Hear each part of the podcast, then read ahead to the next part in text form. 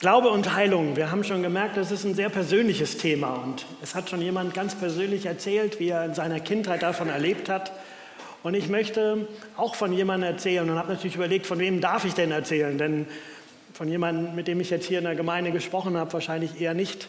Und ich möchte euch die Person erstmal vorstellen mit einer kleinen Geschichte. Ich habe nämlich von ihr ein Video gemacht, als ich sie das letzte Mal gesehen habe. Und das ist ein sehr lebenslustiger Mensch ein lebensfroher Mensch, der auch so ein Kind im Manne behalten hat. Und als meine Mutter zu meinem Vater meinte, er solle doch mal mehr im Haushalt helfen, zum Beispiel Kartoffelschälen und ähnliches, hat er gesagt, ich habe da was gekauft. Und das hat er uns dann vorgeführt. Und das habe ich aufgenommen. Es sind nur 25 Sekunden und die möchte ich euch gerne mal zeigen von meinem Papa Gerd.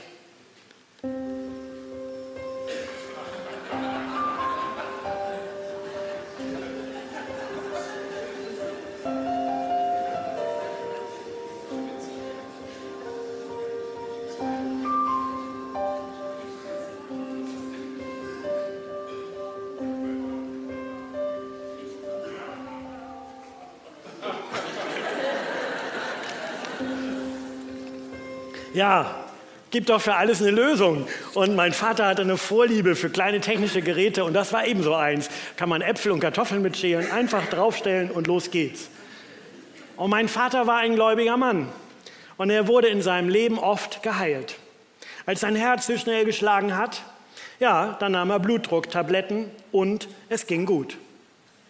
Als sein Herz aussetzte, bekam er einen Herzschrittmacher und nun lief das Herz sicherer.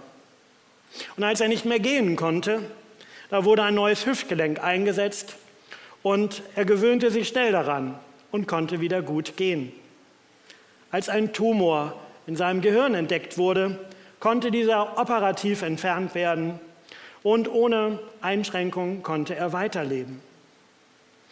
Als er eines Abends zusammenbrach, dachte man, das wäre nur ein Schwächeanfall. Er kam ins Krankenhaus alles war unter Kontrolle.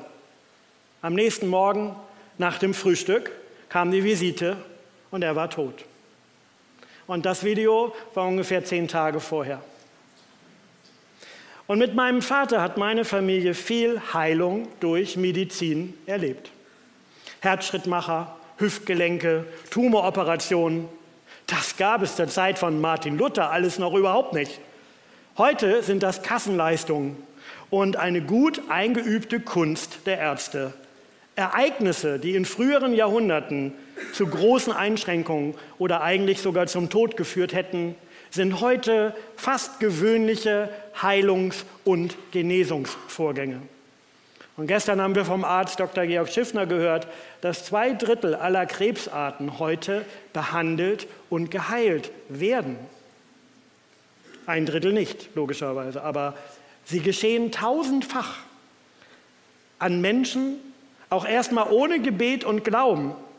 Und wir haben, wir haben als Familie bei jedem einzelnen Eingriff gebetet und gehofft und mitgefiebert, gebangt. Für die Ärzte war es ihr alltägliches, heilendes Handeln. Gott und Mensch wirken zusammen.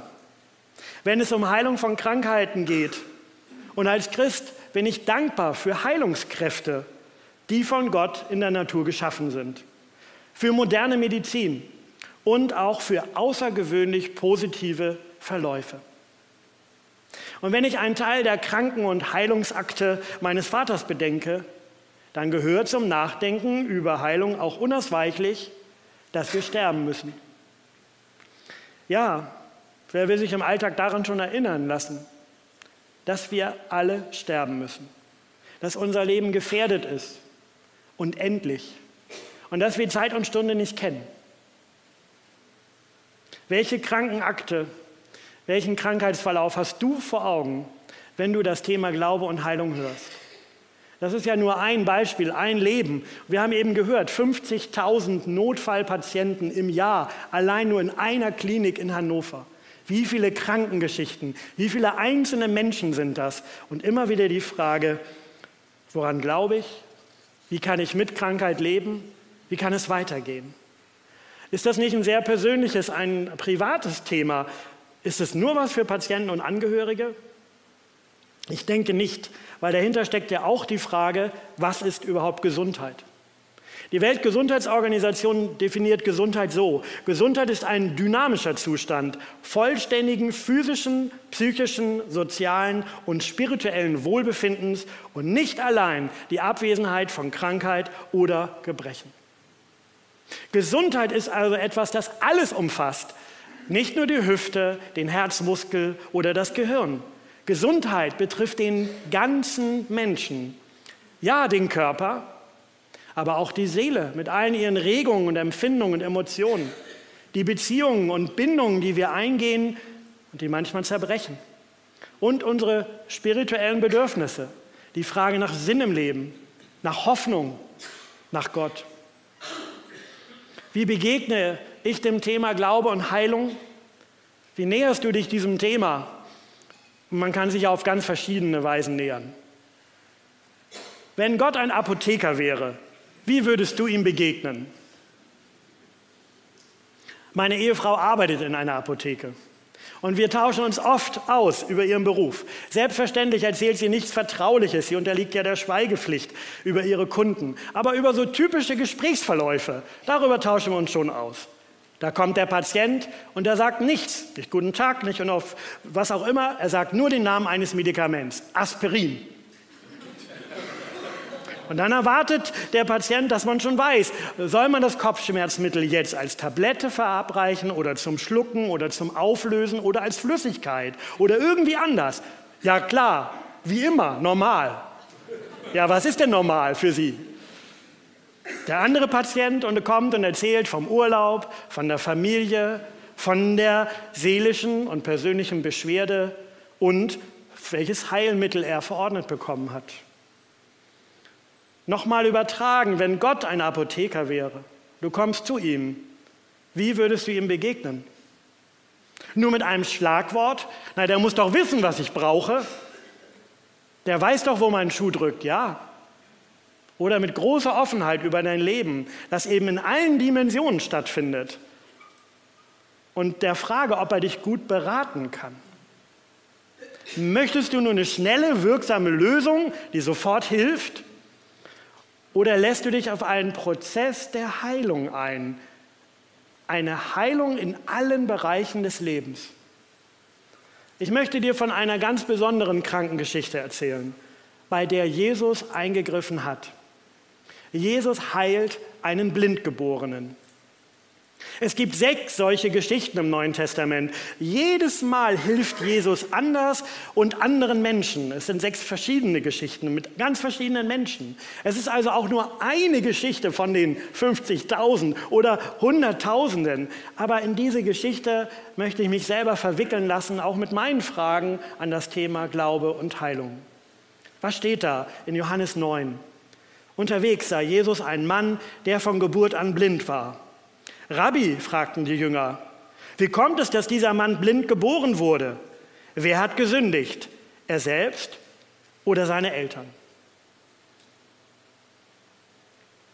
Auf säkulare Art kennen wir das alle vom Arztbesuch, wenn wir wohin kommen. Wir müssen erstmal einen Fragebogen zur Vorgeschichte ausfüllen. Welche Krankheiten gab es in der Familie? Seit wann treten die Beschwerden auf? Welche Behandlungswege wurden schon überschritten? Und wir haben Fragen, wenn es um das Thema Glaube und Heilung geht. Dieser Blinde kann nicht sehen. Das ist sein körperliches Leiden. Später erfahren wir, dass er auch für Jesus als Sohn Gottes bisher blind war. Er kennt Jesus noch nicht. Ob er jetzt wenigstens Umrisse erkennen kann mit seinen Augen, ob er hell und dunkel sehen kann oder ob er wirklich gar nicht sehen kann, so genau wissen wir das nicht. Aber es war nie anders für ihn. Seit Geburt lebt er mit dieser körperlichen Behinderung. Und seine Eltern leben auch damit, dass ihr Kind eingeschränkt ist. Kann er gut damit leben? Oder leidet er als Blindgeborene darunter, dass er etwas nicht kann? Eine gute Freundin von mir ist Lehrerin für Orientierung und Mobilität. Die trainiert jeden Tag mit Menschen mit Sehschwäche, sich im Alltag zurechtzufinden. Im Straßenverkehr, beim Einkaufen, in der eigenen Wohnung. Und ich habe einmal mit ihr und anderen Sehbehinderten Basketball gespielt, mit verbundenen Augen. Müsst ihr auch mal machen. Da hat ein Glöckchen am Arm, damit man hört, wann einer kommt. Natürlich hört man es auch an den Fußtritten. Und der Ball war ganz groß, also so ein großer, großer Ball. Und der Korb war auch nur eine Platte, an die man ranwerfen konnte. Dann hört, wenn es gongt, dass man getroffen hat. Aber das war eine ganz krasse Erfahrung, mal für eine halbe Stunde, Stunde nicht sehen zu können und trotzdem zu interagieren. Es gibt viele Menschen, die lernen mit ihrer Krankheit, mit ihrer Behinderung, mit ihrer Einschränkung, mit ihrem Schmerz zu leben. Und sie lernen es, trotzdem Hoffnung zu haben. Ja, auch Hoffnung auf Heilung haben sie vielleicht nie aufgegeben. Und doch lernen sie damit zu leben. Denn die Frage, was bedeutet meine Krankheit, ist auch ganz persönlich. Was bedeutet die Einschränkung für mich? Jeder Mensch gibt seiner Krankheit eine Deutung und eine Bedeutung. Bedeutet Schmerz zu empfinden, was bedeutet das für mich? Empfinde ich mich als sozial isoliert von anderen? Fühle ich mich einsam? Alleingelassen? Leide ich seelisch darunter? Klage ich Gott an, warum er das zugelassen hat? Und all das gehört zur Verarbeitung von Krankheit. Das sind seelisch gesunde Reaktionen und Fragen auf die Frage, wenn Krankheit da ist. Die Jünger von Jesus, die fragen anders. Die fragen, warum jemand krank geworden ist. Und da fragen sie jetzt nicht nach naturwissenschaftlichen Zusammenhängen, ob, sondern sie fragen, ob eine Krankheit Strafe für Sünde sei. Sie fragen, ob der Mensch von Gott getrennt ist und ob Gott ihn damit drangsalieren will. Irgendwer muss doch schuld sein an der Krankheit. Entweder er selber oder die Eltern. Irgendwer muss doch den schwarzen Peter bekommen. Womit hat das angefangen? Wer ist schuld daran? Und diese Fragen können Menschen echt quälen.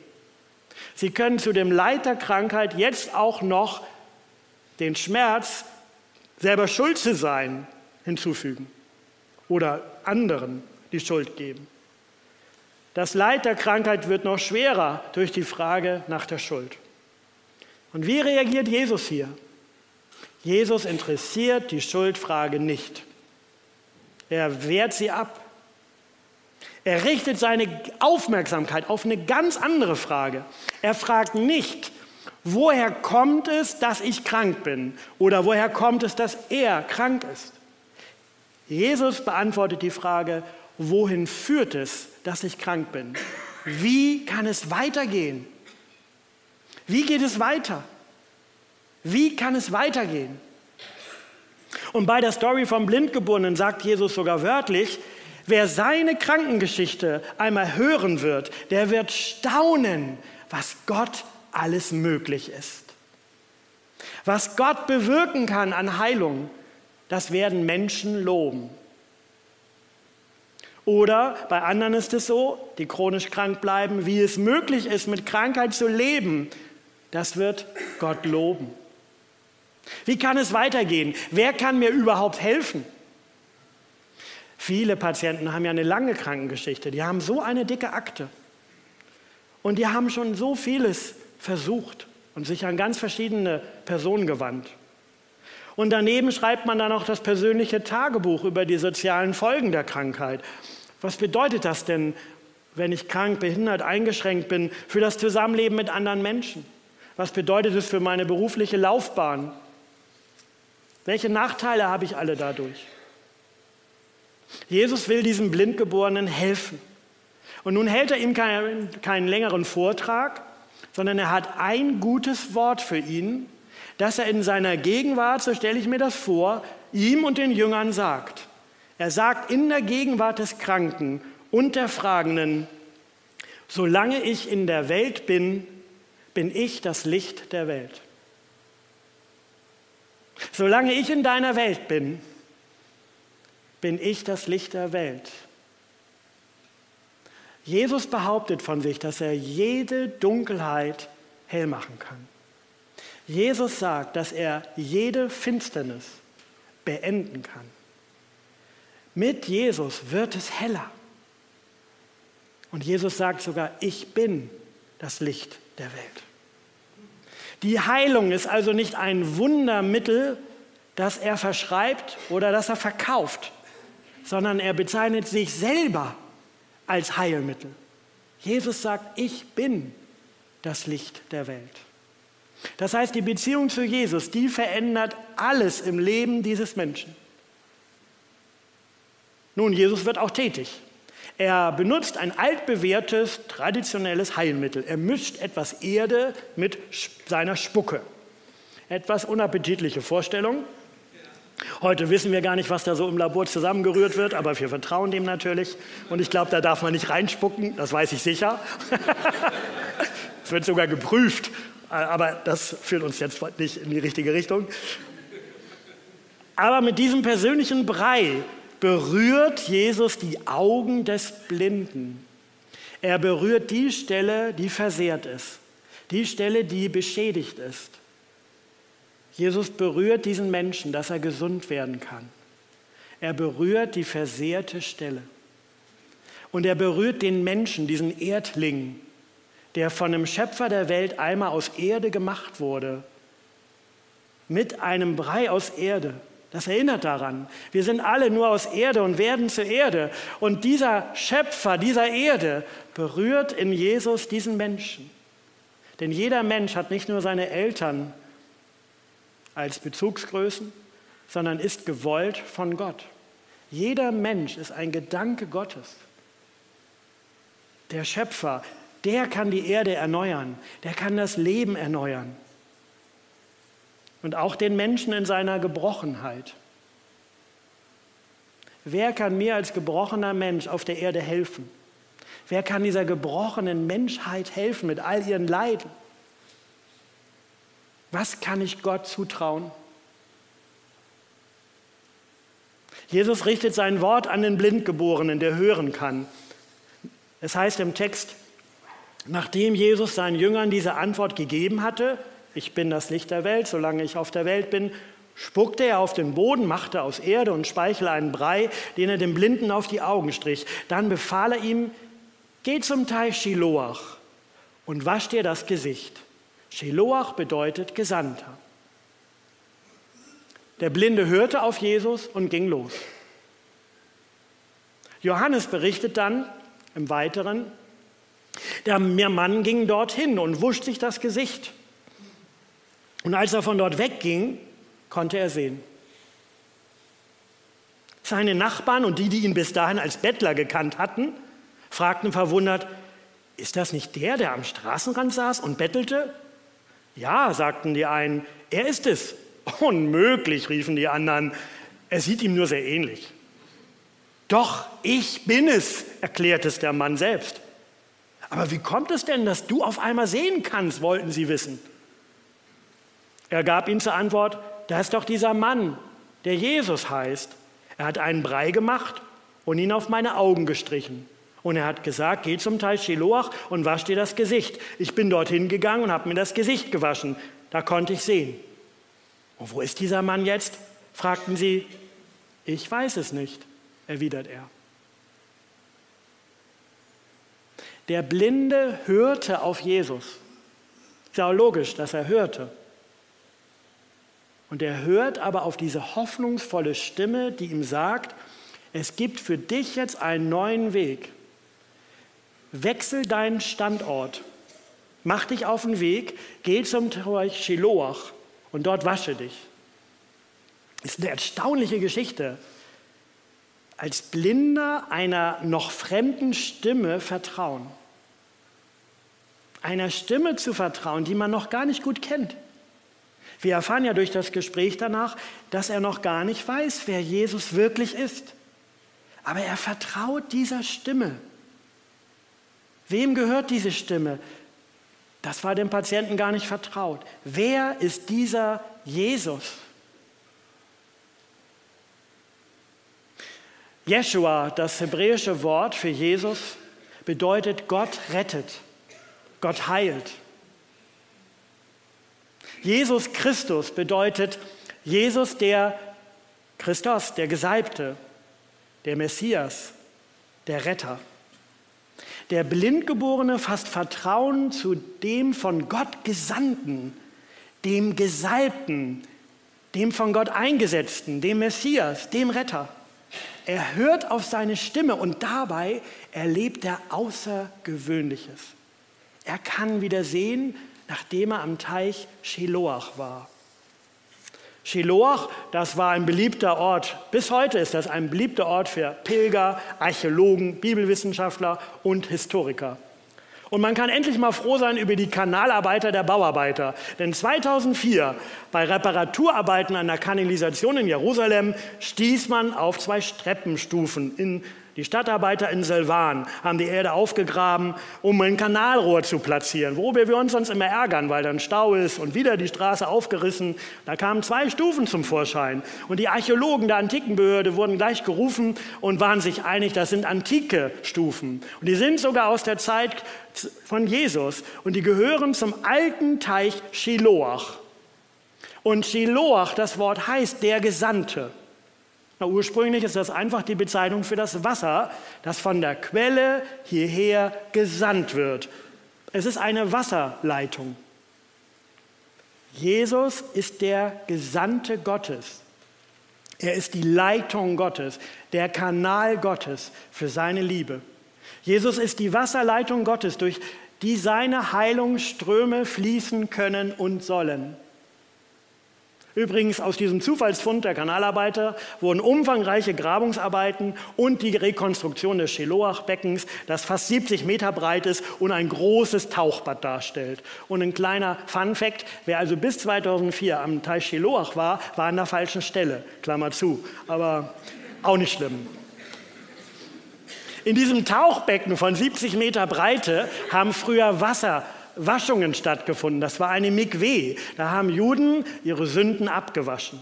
Und als Christen glauben wir, dass in der Taufe die Sünden abgewaschen werden und dieser Bund, diese Beziehung mit Jesus geschlossen wird. Jesus sagt, ich bin der Gesandte. Nein, geh zum Teich Sheloach, der Gesandte. Er sagt es auf verborgene Weise. Aber er ist es. Jesus war also mehr als ein Wanderprediger. Er war auch mehr als ein Arzt, der interessante Breie anrühren konnte. Übrigens, das ist nicht in Serie gegangen. Die Leute sind jetzt da nicht immer alle zum Teil Shiloach gepilgert und haben irgendwelchen Brei genommen. Es war eine individuelle, persönliche Art. Aber Jesus hatte auch mehr als ein guten, gutes Wort und einen guten Brei. Er ist der Gesandte, der Menschen ganz heil machen kann, ganz und gar gesund. Wie heilt Jesus damals und heute? Jesus wirkt ganz unterschiedlich. Das ist mir so wichtig. Und das war auch in dem Seminar, das wir die letzten zwei Tage hatten, uns so wichtig. Jesus geht auf jeden Menschen individuell, einzigartig, persönlich ein. Es gibt nicht ein Muster, ein Schema, ein Weg. Manchmal erfragt Jesus die Wünsche und fragt, was willst du, dass ich dir tun soll? Wo leidest du? Willst du gesund werden? Manchmal in dieser Geschichte erkennt er die Wünsche und er kennt natürlich seine Möglichkeiten, wie die Geschichte weitergehen kann.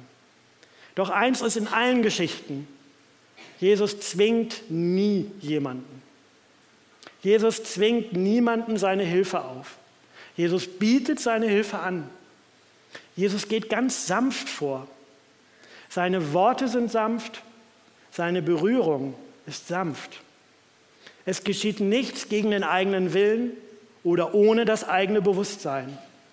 In dieser Geschichte ist das ganz deutlich. Der Blinde, nachdem er gehört hat, was er tun soll, er macht sich auf den Weg zum Teich Shiloach. Er tut das. Er nutzt das Wasser als Heilmittel. Aber Gott kann das ja nur tun, dass dieses Wasser ihn jetzt abwäscht, was ihn blind macht. Er wird sehend. Glaube und Heilung. Für mich ist das eine Frage nach dem Vertrauen zu Jesus, nach dem, was ich ihm zutraue, ob ich an Gottes Möglichkeiten glauben kann. Als Mensch kann ich nur hoffen, wie ein Weg weitergeht eines kranken Menschen. Glauben kann ich nur an Gottes Möglichkeiten. Wie hörst du auf Gottes Stimme? Vertraust du ihr schon? Wie vertraust du ihr? Jesus macht dabei keine großen vollmundigen Versprechungen und Ankündigungen. Jesus verkauft keine Produkte, keine Heilmittel, keine Heilsteine, keine Heilwasser, keine Heilriten. Jesus macht kein Geschäft daraus. Jesus bietet sich als Person an und sagt, ich bin der Arzt, ich bin die Auferstehung und das Leben, ich bin das Licht der Welt, ich bin der Gesandte, ich bin der Messias. Und ich darf dich heute zum ersten Mal einladen in diese persönliche Beziehung zu Jesus Christus. Und ich darf dich heute erneut einladen in diese persönliche Beziehung zu Jesus Christus zu einem Schritt des Vertrauens auf Jesus zu. Und zwar einen Schritt des Vertrauens im Blick auf deinen Körper und was da vielleicht beschädigt ist. Ein Schritt des Vertrauens im Blick auf deine Seele und was da vielleicht im Dunkeln ist. Ein Schritt des Vertrauens im Blick auf deine Beziehung zu anderen Menschen. Und auch ein Schritt des Vertrauens in Bezug auf Gott. Die umstehenden Männer haben damals das alles angezweifelt. Das waren sogar Gläubige, die das angezweifelt haben. Sie zweifeln an, dass der Mann überhaupt blind war. Dann müssen die Eltern bezeugen, doch, das war unser Sohn. Passage habe ich jetzt nicht vorgelesen, aber das könnte man noch alles nachlesen. Und sie bezeugen, ja, der war blind geboren, der war tatsächlich blind. Das haben wir uns nicht ausgedacht. Sie bezweifeln auch, und die Eltern sagen, wir können uns das auch nicht erklären. Wir können nur sagen, wer ihn geheilt hat. Und sie sollen ihn doch selber fragen. Die Männer bezweifeln auch, dass Jesus von Gott kommt. Sie sagen, das kann doch gar nicht sein, dass einer von Gott kommt, der an einem Feiertag heilt. Das ist gegen das Gesetz. Sie bezweifeln, dass er ein Prophet ist. Sie bedrängen sogar den Blindgeborenen. Aber der sagt immer nur wieder einen Satz. Ich war blind und kann jetzt sehen. Und dann sagt der Blinde, der sehen kann, dann sagt der Sehende zu den blinden Jüngern, das ist doch wirklich sonderbar, meinte der Mann. Er hat mich von meiner Blindheit geheilt und ihr wisst nicht, woher er kommt? Wir alle wissen, dass Gott einen Sünder nicht erhört. Er erhört den, der gottesfürchtig ist und das tut, was Gott will. Hat man denn, solange die Welt besteht, schon gehört, dass jemand einen Blindgeborenen von seiner Blindheit geheilt hat? Wenn dieser Mann nicht von Gott käme, könnte er doch solche Dinge gar nicht tun.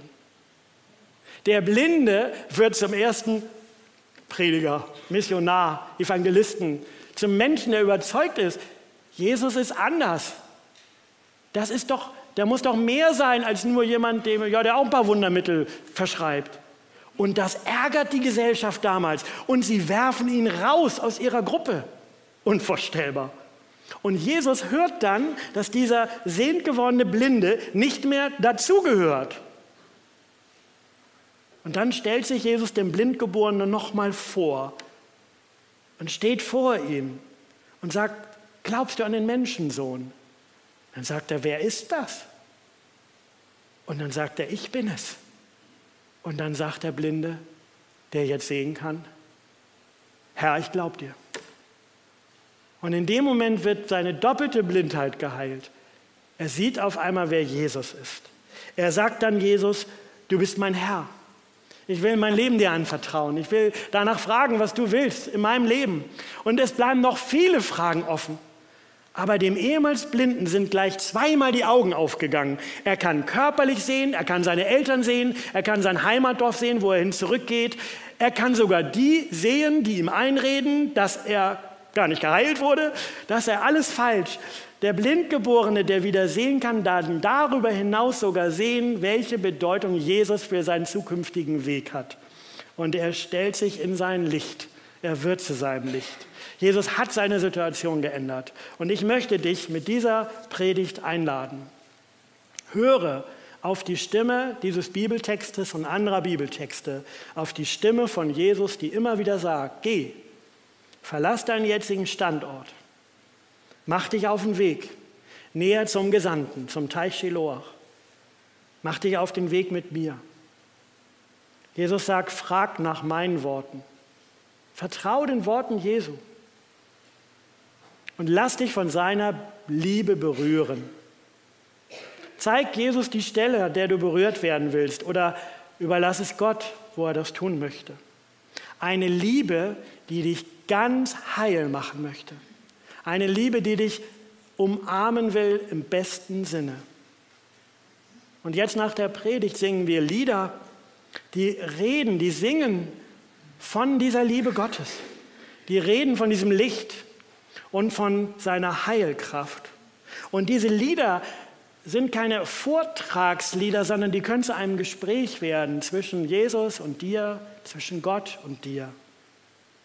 Und außerdem werden wir gleich in diesem Raum verschiedene Stationen haben. Hier vorne, aber auch an den Ausgängen und auch im Foyer hinter der Glastür, wo Menschen bereit sind, für dich zu beten. Vielleicht hast du selber noch keine Worte, aber du sagst, ich möchte, dass jemand für meine Situation betet. Für das, was beschädigt ist in meinem Leben. Für das, wo ich mir Heilung wünsche. Und du kannst deinen Vornamen sagen an der Station und welches Anliegen du hast musst keine langen, großen Worte machen.